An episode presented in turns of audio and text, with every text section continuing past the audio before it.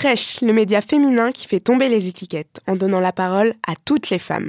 Chaque semaine, des femmes se confient et nous livrent leurs histoires passionnantes à travers des témoignages inspirants. Fresh, le podcast.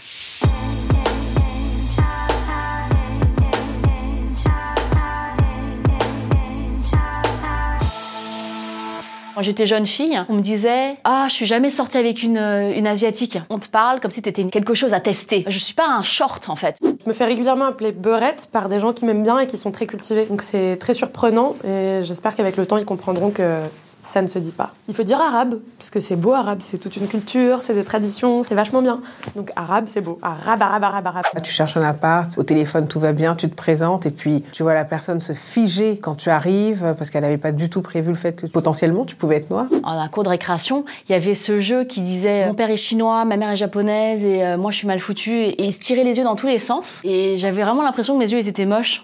Moi je suis née en France, du coup je suis française et chinoise et euh, cambodgienne donc j'ai toutes ces identités. C'est très compliqué ensuite de se construire quand on est petit avec cette impression qu'on est réduit à quelque chose. Je me souviens un jour, j'étais dans un bus, une femme, elle s'en est prise à moi en disant que j'allais pas être là avec la poussette. Donc je lui ai expliqué que voilà, on avait quand même le droit de, voyager, même avec des enfants. Je m'étais pas énervée. Hein. Et à ce moment-là, elle m'a dit, bah c'est ça, sors ta machette. On sait bien comment vous êtes. Je me souviens que pendant quelques secondes, j'étais juste hallucinée. Pour moi, ça sortait de nulle part. En fait, ça me fascine parce que c'est un raccourci tellement primaire. T'as l'impression que c'est l'époque des cavernes, quoi. La femme asiatique, dans l'imaginaire collectif, elle représente certaines choses qui sont liées au colonialisme et qui, qui demeurent aujourd'hui. Ah, les asiatiques, vous êtes belles, vous ressemblez tout à des geishas ou ah, tu dois bien faire la cuisine. Il y a toujours euh, cette, euh, cette idée que la, la femme est là pour servir l'homme. Dans une ville comme Paris, ce qui est si métissé, que sur des petits incidents comme ça, la race s'invite, là tu te dis waouh, si c'est de l'ordre du réflexe, ça veut dire qu'il y a vraiment du boulot.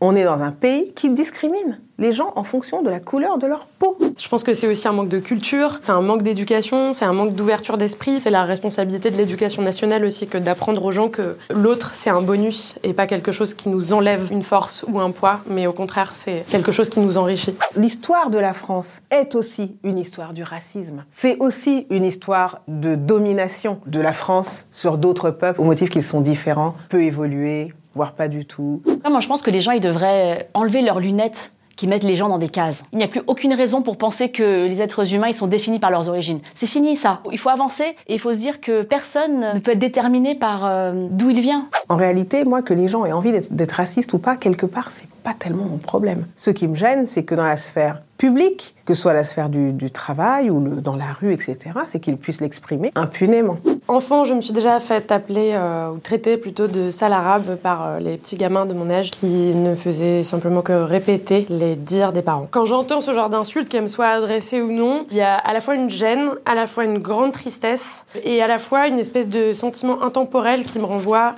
à l'époque de mes grands-parents, quand c'était la guerre d'Algérie et qu'on pouvait dire ce genre de choses, voire pire. Et je me dis que ben, plus de 60 ans après, on n'a toujours pas avancé. C'est chaud. Ce qui est hallucinant dans ces situations-là, c'est euh, le fait que 10 personnes sont en général beaucoup plus fortes qu'une simple personne qui est en train d'en agresser une autre. Quoi. Et ce sentiment de faiblesse de chacun, ce manque de, de trucs collectifs, je pense que c'est un truc qu'il faut réinsuffler. Quoi. Il y a des choses qui se mettent en place, mais je pense qu'il y a encore une énorme partie du travail qui n'est pas prise en charge par l'État. Il y a des dizaines et des dizaines d'associations formidables dans tout le pays qui euh, se mobilisent et qui font sortir les enfants, qui les emmènent au théâtre, qui les sensibilisent à la culture, de se rencontrer, de parler, de débattre tous ensemble. Et je pense qu'à partir du moment où les gens se mélangent, ils se rendent compte surtout qu'en fait, ils ne sont pas des ennemis, mais qu'ils peuvent tous être alliés ensemble. Et ça, ça marche. Je voudrais dire à toutes les personnes euh, racistes qui m'ont fait des remarques euh, désobligeantes qu'en fait, je vous en veux pas. J'ai rien contre vous, mais il faut que la société, elle, avance. Donc en fait, j'ai envie de vous dire, euh, soyez prêts, quoi, parce que que vous le vouliez ou non, euh, les choses vont changer. Si cet épisode vous a plu, abonnez-vous et n'hésitez pas à en parler autour de vous.